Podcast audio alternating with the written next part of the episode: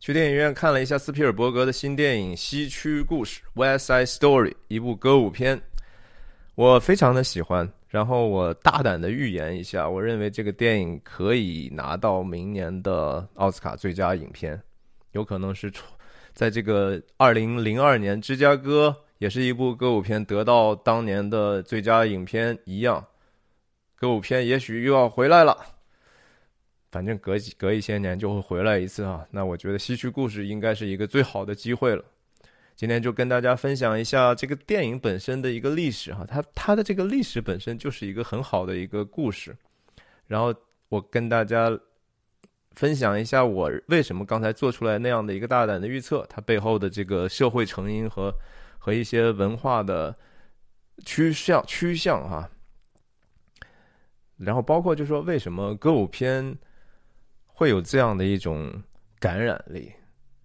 大家好，我是徐亮，我人在美国加州旧金山湾区，跟大家分享电影和泛文化的一些话题，探究他们背后的意义。希望你喜欢我的内容，订阅我的频道。二零二一年一转眼就要过去了，在此也提前预祝大家圣诞快乐，新年快乐。斯皮尔伯格每次。接受采访的时候就说：“我的这个戏曲故事，并不是一个 remake，而是一个 reimagine。大家知道，五十年前的时候，一九六一年的时候，著名的歌舞片导演罗伯特·怀斯，也就是《音乐之声》的导演，也是老版的戏曲故事的导演之一。他呈现了这样的一个。”纽约曼哈顿西区街头帮派火并的这样的一个故事，然后当年就得到了非常多的奥斯卡的奖项，然后票房也特别的成功。它的这个真正的获得的这个票房的价值，如果折算了这个通货膨胀之外呢，它其实是可以超过《阿凡达》的。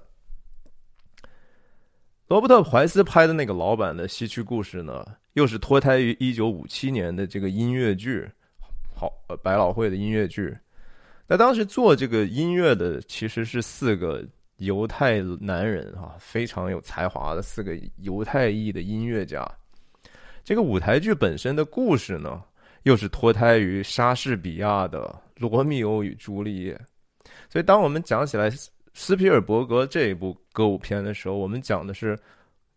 五十年前。甚至几百年前，甚至几千年前的从的道路演变到现在的这样的一个人类集体的一种对真善美的理解和和和追求，然后有时候对现实当当中的一些矛盾和冲突和苦难的理解，甚至对爱本身那个故事原型的一种渴望，这是一个。故事原型的生命力啊，它就一直能够延续到今天。我刚才为什么说这个电影可能会得那些这样的那样的奖项呢？我觉得首先当然说斯皮尔伯格本身就是一个保证，对不对？斯皮尔伯格在电影的技法上已经真的纯熟到他不需要用任何风格化的东西来表现，他甚至拍什么样的类型也都已经拍的。因为他知道什么是那个真正的核心的信息，他知道这个电影本身到底是怎么样在人的心理和潜意识层面去工作的，这是我觉得不是任何所谓的技巧可以替代的东西啊！大师就是他已经把这些东西技术层面的东西都内化了。我们再次看到，在这个影片里头，各个层次哈，你不管说是表演，不管说是他的摄影。他的音乐，他的剪辑，这是他熟悉的那个领域，甚至他不熟悉的这个音乐的领域，他已经成为一个什么样的电影人？就是他可以和任何在某一个领域最具才华的人，让他们迸发出来他们自己身上那个最适合去讲述这个信息的特质。这是一个，特别是好莱坞。顶级电影人的一个职业的素养哈，在这个电影上，我们再一次看到，就说他的长期的合作者也是摄影师著名的坎明斯基拍摄的这个画面本身，我我相信他完完全全的体现了斯皮尔伯格这种所谓的 reimagine 重新给你给你一个印象的这样的一个能力。我们知道坎明斯基是拍过什么的？他拍的是《辛德勒的名单》，他和斯皮尔伯格拍的几乎大部分的影片，我们随便一说，《辛德勒的名单》那是一个什么样的题材？那是一个什么样的影像风格？对吧？黑白、厚重、历史、苦难、邪恶，然后他他也能拍《拯救大兵瑞恩》，对吧？一个看起来甚至带着很强的纪实感的，能够好像带着战争的那种。不确定那种硝烟，那种血肉，所以当我们有时候说电影人的这个风格的时候，哈，我们首先想一想这个风格到底从何而来？不是说简单的定义一下啊，Roger Dickens 喜欢用什么样的镜头或者怎么样，而是他们本人。对这个世界的认知，对于人性本身的认知，在他们具体的这个手艺上的具体的呈现，每一个项目也都是不一样的。所以在电影的技巧层面上，这个电影的摄影简直是 stunning 哈，就是我我真的是被深深的吸引了。那个电影的镜头的运动是如此的，你不会特别能够注意到，但是它真的强烈的给你一个情绪上的暗示。比如说，让你看什么，下一个你又想看什么的那种，出神入化的这种镜头的移动。因为歌舞片本身，它之所以能和音乐片有一个重大的区别，就是音乐片音乐不是音乐剧，舞台的艺术和这个电影艺术很不一样哈。因为电影艺术总是在在一个东西里头取景嘛，它是总是一个选择出来的一个信息，所以镜头的运动就特别特别的重要。在这方面，凯明斯基这个也应该至少能拿到最佳摄影吧，太棒了哈！当然，另外一个让摄影看起来好的，很多时候又是因为，特别在歌舞片里是这个编舞的人的运动、人的肢体、人本身的这种跳舞的这种表现哈。为什么舞蹈是是七大艺术之一呢？因为舞蹈这个事情本身是一个非常非常神秘的东西，它没。他他当人去真正全情的去进入一种状态去跳舞的时候，他几乎是好像被一种其他的一种灵或者精神在控制一样，对不对？电影史上其实最伟大那些跳舞的场面，都是你觉得说哇，这个 bigger than life，这个东西不是从生活里头出来的东西，它完全成为另外一种更更复杂、更高级的一种。概念的集合体，在他身上的一种显现。电影的这个编舞，我相信也是也是因为斯皮尔伯格导演的这种能力哈，能使他们的这个工作在镜头上表现的如此的曼妙。这是技术层面的，我觉得无懈可击。他理所当然的应该可以拿到，因为这个拿到最佳影片。那从另一个角度上来，我觉得从文化上更重要的事情是说，它呈现了一个真实的，我认为真实的一个种族多样性的一种现实。这是美国的真实的具体的现实。特别这个故事发生在纽约的时候，它当时发生的情况是在几乎是一个在。把一些贫民窟城市化，也就是英语有个词叫 gentrification，就几乎就是拆拆拆，对吧？所谓的驱逐低端人口的这样的一种概念之下，然后两个不同的，其实都处于中下层的阶层之间的这种互相的不理解和和对抗，这是一个非常非常具有时代精神，同时也非常隽永的一个事情。我们当然说，美国现在很多很多的毛病。他这个社会的一些顾忌，确实是因为有时候的这个政治正确导致的哈。有一些极左派的是是人呢，他们带着这样的一个错误的一个镜头去看所有的事情，认为所有的问题都是因为所谓的歧视造成的。这个并不是一个现实的真实真实世界。在这个电影里头，我觉得斯皮尔伯格非常精确的找到了一个很微妙的平衡，或者说更 truthful 啊，更真实的一种观察，就是说。不同的人在一起，确实是有问题的。不同种种族和不同文化背景，其实主要是不同文化背景和不同的对看待世界、看待人不同的人群，他们带着过去父辈的自己的一些印记、文化基因，在一起生活起来，确实是很困难。语言也好，生活习惯也好，对价值的判断也好，信仰也好，这些都是造成他们冲突的。很很明显的现实的问题，但是尽管如此，美国的这个最了不起的一个理想仍然是说，我们仍然还是要，即使困难，还是要和平的相处，还是要彼此的尊重。电影里头甚至说，可能在一些人看起来有一点点过线了，比如说电影里头出现了一些，就是六一年版里头。就不太有的这种所谓的性别的这种问题哈，比如说电新版的斯皮尔伯格版里头有一个角色，他是一个 tomboy，他是一个他认为自己是男孩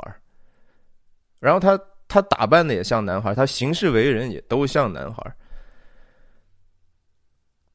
但是我觉得这个做的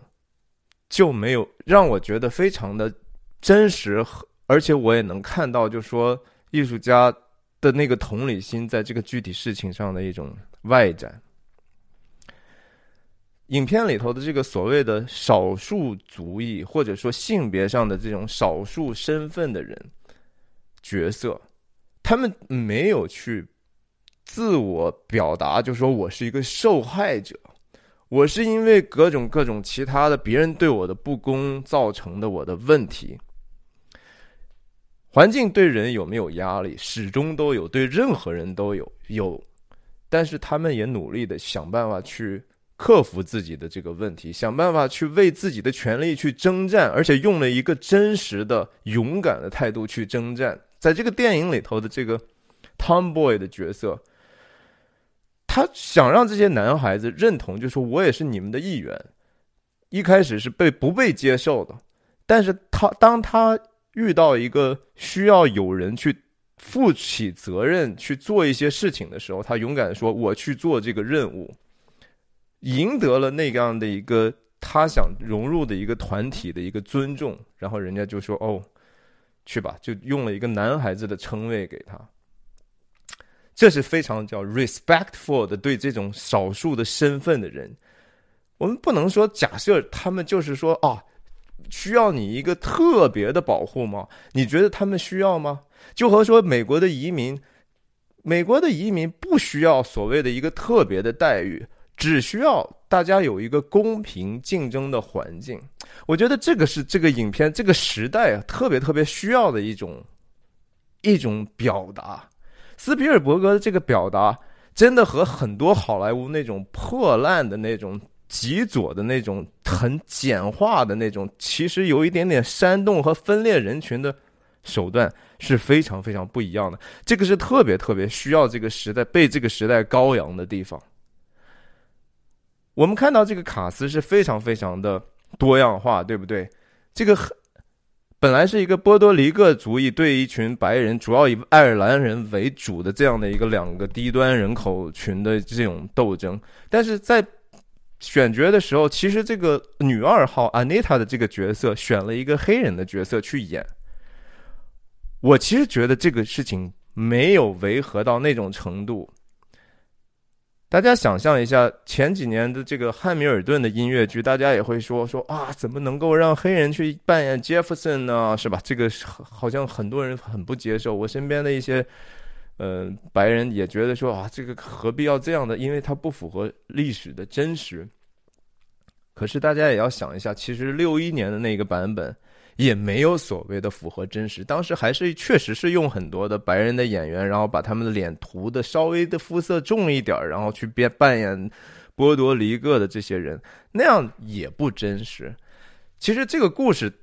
我们如果已经接受了故事的设定，它是两个这样主义之间的对抗。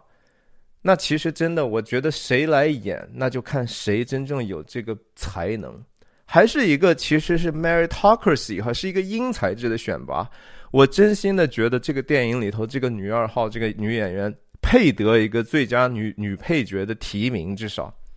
她每一次在屏幕上一招一式、一颦一笑，她的那个动作、她的唱腔、她的舞蹈。哇，真的是太有感染力了！我完全不会因为说他是一个黑人扮演波多黎各人，就觉得说这个东西是胡扯。当然，我同时不喜欢的是说电影里头，甚至斯皮尔伯格经常用的一个词哈，叫 “lat Latinx Latinx”，就是这是一个其实是被发明出来的词。每一个族裔，因为拉美的这个族裔，他们其实也也有很多不同的族群，对不对？他们其实自己并不认可，就说你把我叫成一个整体的，好像我是我智利的人，我我是哥伦比亚，我是阿根廷，我我是什么洪都拉斯，他们都有自己的一个认可的、认同的一个更小的身份。但是美国的很多政客们啊，发明了，包括他们后面的这个财阀或者是那种力量，给他们定义了一个新词儿叫 Latinx。我觉得不应该把人这样的简单化哈，就是你只是属于某一个族族裔或者是种族的人，如果那样分的话，每一个人都可以无限的分下去，那个就失去了我们对人的一个基本的尊重。我们怎么看待人的基本的价值的问题？所以在这个层面上，我是不管是我我是认为美国已经有一种保守主义有一点点回潮，但是它有一些。经典的自由主义还在继续生根的一个过程当中，这个电影有可能是一个我认为最好的一种平衡。我认为斯皮尔伯格本身是一个 classic liberal 啊，他是一个经典的，还是有原则并且诚实的自由主义者，这是这个世界特别特别需要的，也是当今的年轻一代特别特别缺乏的。我真的希望这个影片能够有更大的影响。在这个影片里头，斯皮尔伯格的甚至的一些思考，哈，他就说，或者说他得最佳影片的第三个原因，我觉得也是一个很现实的原因，就是说美国的整个的拉丁裔的这个人口的整整体的比重在不断的增加，这是一个现实，这是一个 人多力量就是大。这是这是没有办法，在在一个民主的社会里头，就是这样的一个呈现，所以市场也会想办法去去想办法获得尽可能他们的支持，在文化产品上也会想办法得得到他们更多的欣赏，所以从这个角度上，也可能是这也可能会帮助这个影片能走到非常远、非常高的一个位置。影片里头有大量的这种对白，直接是用的就是西班牙语啊。以英语为主，但是说着说着，有时候人情绪激动，或者为了表达更复杂、更微妙的一些 nuance 的想法的时候，西班牙语就出来了。最狠的是说，影片没有给这些西班牙语任何的字幕，这是一个 conscious decision 啊，这是一个导演斯皮尔伯格有意为之的一个决定。他说了。我不太想让这个片中的这个因为这个字幕的原因显到好像有一个语言更为中心、更为主流，另外一个语言好像就成为一个点缀。我对这个说法持中性哈，我没有说他说的一定是对的或者错的，但是我觉得他的这放进去的这个思考了，所以我觉得值得让大家想一想这个事情。在这个不打字幕的部分呢，其实主要。我们看的是一个情绪，而不是一个具体的事情或者剧情。你看不懂那个地方他们在说什么，没并不影响你去理解那个故事，并不影响我们对那个角色的同理心。这是一个，这是一个后面他创作背后的精心的设计。我们知道，人在激动的时候不可能会用一个外语去表达自己，对不对？而且在他们自己族裔当中。他们也不停的提醒自己啊，说英语，说英语，说英语，但是很微妙。这个这个小小的这个设计和和里面所所包含的这种尊敬吧，我觉得非常值得被认可。就是说，总体来讲，就是说我们不管那个人，我们有多么不同意他说的话，他的生活方式，我们是多么觉得说这样不对，还是怎么样，用其他的方法和平的去通过对话也好，通过说话沟通，哪怕是正常的政治斗争。但是我们必须得认可对方是一个个体的人，他必须得得到人一样的这样的一个尊重。另外一个，我可能觉得说更微妙的地方是在于这个影片本身，它不是说族群之间的问题啊，它不是说在表达的就是你看种族就是一个不可融合的东西，它其实更深层的让我们看到了。更大的问题是那个 gentrification 哈，这个城市化的过程当中，其实是有一些人是带着所谓的 pred predatory 的一个想法啊，是有人是在这样变化当中试图去用一个变化去获利的，对吧？他获利的时候，有时候他会不顾其他的这些人的这种基本的权利。只是为了一个所谓的利润，是一个猎取性的。它是是，他有时候这种猎取性还要伴随着一些政治上的一种威慑和故意被故意煽动人群和人群之间仇恨的这样的一些政治恶劣手段同时并行的。这在民主社会里头也是不可避免的，这也是一个真实存在的问题。所以这个电影两边。波多黎各人和白人的这种斗争，有没有说哪边是好，哪边是坏？没有。但是我们看到另外一个设置是说，比如说警察局，也就是说所谓的对建制的人，对那个真正在在控控制这个整个社区改造或者是新的资本将要去发力的那些人，他们的意志其实是恰恰是值得警惕的，因为他们有这样的一个。power 哈，他们有这样的一个能力去做他们不想让你知道、不你利益受损的一些日程。这个电影很微妙的也做了这样的一个表达，所以也值得在这方面得到称赞吧。电影里头，我觉得印象当然最深的是这种帮派之间的这种对战哈。这也是老版让人觉得热血澎湃的一些场面。那在这个新版当中，我觉得那个影像就更令人印象深刻啊！这个必须得去看，因为我觉得这种对于歌舞的描述几乎是没有任何意义的，你只能自己去听，自己去看。但是在技术层面上，那个声音，包括这个歌唱的这种。那个丰满的程度，也许是因为声音响的这个工程在五十年之后又有长足的进步，然后这个后期的这种各种的技术手段，我们听的真的是，我至少我听起来比那个老版的那个唱腔，一方面更有现实感，一方面还听得更清楚啊！这也是感谢这些在背后的音响工程这些大量的一些人的工作。那歌舞片为什么这么能够？我个人对歌舞片是非常的没有抵抗的哈。只要是歌舞片，我觉得都是每次在电影院看的都是如痴如醉，然后也深受感染。我记得前几年的那些《悲惨世界》也好，然后甚至以前的陈可辛的这个《如果爱》哈，我认为仍然是近代中国最好的歌舞片，都是看的，哎呀。就是情绪非常的投入，因为很简单，我觉得，因为音乐的那种对人的情绪的这种感染太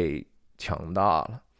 它不是服务在我们的理性，就是说对这个事情对或者不对，这个人美或者不美，还需要一个理性的判断。音乐是非理性的哈，它它它植根于我们一些生物性的，我们不知道为什么听到特定的一些。一些 resonance 或者不和谐的一些东西的时候，我们就会产生特定的一些情绪。我也不知道这个东西到底科学能解释到什么程度。我仍然觉得那个东西不是完全，至少现在的科学还不能够完全的解释哈。这也是我认为艺术非常非常重要的那些部分。从另一个层面来讲，这样的一个音乐。和歌曲，他们已经在几十年前已经被创造了。被创造之后呢，其实不光只是说在电影、电视上，它不断的被放映，或者到今天被 reimagine，被又制作成一个新的电影。更重要的是，那些美、那些让人能够记忆深刻的这些好的歌曲，它其实在不停的在社会生活中被传唱。美国是一个非常自地方自治的这样的一个生活形态，哈，有很多的场景，比如说中小学，比如说大学，比如说社区中心，有一些非盈利的，他们组织自己举办的活动，比如说军队，比如说教会，像西西区故事这样里头的很多的音乐和歌曲，其实是被这些团体在很多的时间和场合常年的在不停的演出啊。这个音乐真的是活的呀，它是被一代一代的人、不同的人去不停的去诠释和创造，然后又被聆听的，所以它本身是非常非常具有生命力的。过去很多人的这个生活，你可能几十年前的生活，我们为什么要关心，对不对？然后他们赚的钱、他们住的房子、他们开的车，我们看一下也就罢了，那个东西的生命力。真的没有文学作品、艺术、电影、音乐的生命力长，但是这个长，其实恰恰从某种程度上说明了人的这个最基本的，其实内心里头渴望的一些东西是亘古不变的，不是说眼前那些说啊，我们就是赶快吃个好的吧，然后穿个好的吧，对吧？那些在在物质相对已经比较丰富的一个社会里头，不应该再眼目只追求盯着那些东西了。然后天天就是说拍一些，就说我吃什么，我我我又看到一个什么 bling bling 的东西，我真的觉得歌舞片里头所体现那个精神，其实对我们个人生活也是一种提醒。说句很不好听的话哈，我觉得海外的华人在这方面真的是非常的盲目，不愿意去投资自己的时间和精力去在这样的事情上，因为可能还是带着祖辈或者是父辈的一些的整个的苦难的记忆，觉得说哇，你我必须得保证我自己能有一个特别高的一个社会地位，我的经济地位一定要稳固到说我。我不会饿死吧？我不会是说某一天突然间的没地方住吧？这种事情大概率本来是不会出现的哈。我我们为什么这个文化特别容易出现内卷呢？就是就就是因为其实你你不知道你自己需要什么，你你在你的想要和需要之间有一个巨大的一个不平衡。你追求的东西，其实你人生这么短暂，然后其实追求的很多东西都是转眼之间就过去，什么都没有留下。电影里头，你说这个电影都已经多样化到这样的一个程度，这样的一个多族裔合作出来的一个艺术作品，我们真的就可，我是没有看到这里头有什么华裔或者亚裔的面孔。我不认为这是一个种族主义系统种族主义造成的问题，而是说我们的这些族裔，我们的这些社区，是不是真的有去关心一下真正重要？或者至少别人认为重要的事情，你有没有投资在这个事情上？不是说只是投钱，而是说你，你让你的孩子去学习那些钢琴艺术的时候，你是带着一个什么样的心态呢？还只是说哦，这是一个好的申请大学的一个方法吗？就说人的成功，人的生活的价值，就是只是被这些东西上过什么大学，进过进了什么公司所定义的吗？这是非常非常狭隘和悲哀的一个事实。就是其实我们没有教会我们的孩子如何去表达自己活泼的生命。他这个艺术的东西不是一个简单的技巧哦，大家都去参加钢琴的这个这个叫什么比赛？表演比赛，对不对？就是看谁手速更快吗？那不是艺术的核心的东西。因为如果说没有。思想没有想法，没有自己的真正对善恶的理解，以至于说你已经激情到一定程度，你觉得我必须得说，我要为自己的，我要为自己的不公或者身边人所承受的不公去去斗争的时候，用一个一一个真善美的方式去斗争的时候的这样的一个冲动在后头，那那个表演是死的，means nothing。很多小孩说。啊，你你让我学钢琴，我也不知道我为什么要学，我不喜欢你逼着我学，可以，我学了，我也学了，考了八级了，学了，我给你拿到这个证了，对不对？请不要再烦我了，我不要再让这，我我已经达到你想达到的目的，对不对？给你证书，这有什么意义呢？这个对孩子的灵魂的这种迫害，哈，这不是一个真正说让孩子能够健康的成长，让他去真正的去有一个有一个。有一个有生命的内在的东西，这这这东西是我们自己大人有时候把自己的一些遗憾放进了小孩的生活里头，是非常非常自私的一种想法。我觉得电影里头它的很多的信息其实真的是超越时间的啊。然后我们看到里头人有时候这种狭隘，比如说人是不是很叫 tribal，我们是不是很。都是团结在自己的族裔身边，是我们是不是更更多的时候为自己的团的社区的事情所要去一一致向外？是，这是人的本性决定的，但是不能只是以这个东西为唯一思考和行为的一个准则，对不对？如果是那样的话，其实少数族裔那岂不是永远都是最吃亏的吗？你就没有想到，就说。怎么犹太人是怎么能够把他们的集体的苦难，或者他们他们内部的一个故事，扩展成为一个说所有的人其实看了之后都觉得说，嗯，这其实是人类整体的苦难。他们大屠杀纪念馆所做的事情，不是说说来我们就一直谴责纳纳粹德国吧，我们就一直谴责希特勒吧。那个没有意义，因为纳粹德国已经不在了，希特勒已经死了。你要怎么样？你是要让德国一直赔钱吗？首先也不现实，也不合理。关键的不是说谁什么样的人群是好的和坏的，而是说我们应该通过这样的事情，对我们自己内心，你有心里头有没有个暴君，有一个基本的了解，就是说这个苦难。你有可能在一个合适的时间成为这样苦难里头的施暴者，当然，你更大的概率是你也可以成为那个受害者。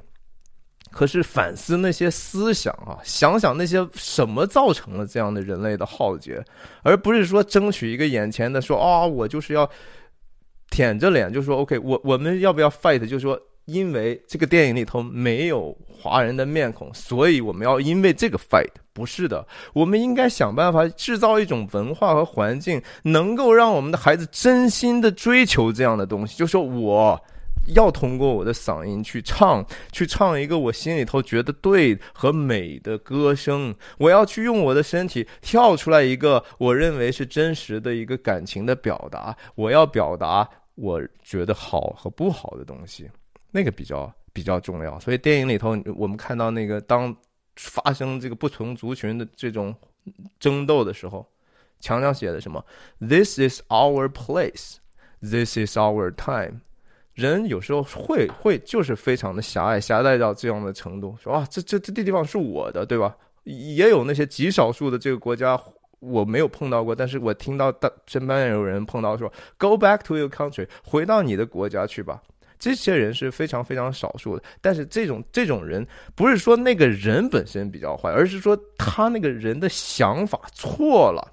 那个事情是他的损失。我们我我其实我觉得说我我还挺同情有这样的一个畸形的世界观的人。这是你的地方，OK？不是的，这个地方足够大了，OK？这这么大的一片土地容不下你我吗？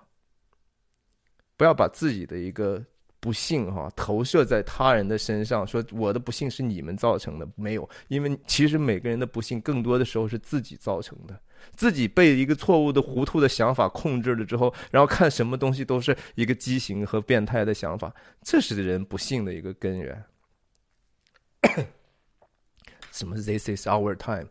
你没有办法说。Time，我们不是 shareable time，时间永远都是大家共享。你说那个 time 的意思就是说，这个是我说话的时候，对吧？是我要去说了算的时候，我来去控制别人，tyrannize 别人，我要去去当王了。你我说什么，别人就得去按我的意志去做，那是你想说的。This is our time。可是实际上不是的，This is our time, this is our place. 啊，在不管是说在一个民主国家像美国这样的地方也好，还是说整个从一个人类来讲也好，虽然人是这么这么的不堪，这么这么的自私，但是有没有办法，你们通过一个个自己的个体想办法让这个世界变得好一点了，而是说就永远都是把指头指向别人吗？西区故事的它的永恒性，恰恰在于说，就和罗密欧与朱丽叶一样，没有谁是完全对和完全错的，我们都必须得看到内心自己的光景。这也是我觉得我我所认为我我所信仰的那个东西教会我的一些东西。这个东西我还需要毕生去仔细思考它到底是怎么回事儿。这是我今天。为什么想分享这部电影的最主要的原因？今天就说到这里，再次祝大家新年快乐，来年见了，再见。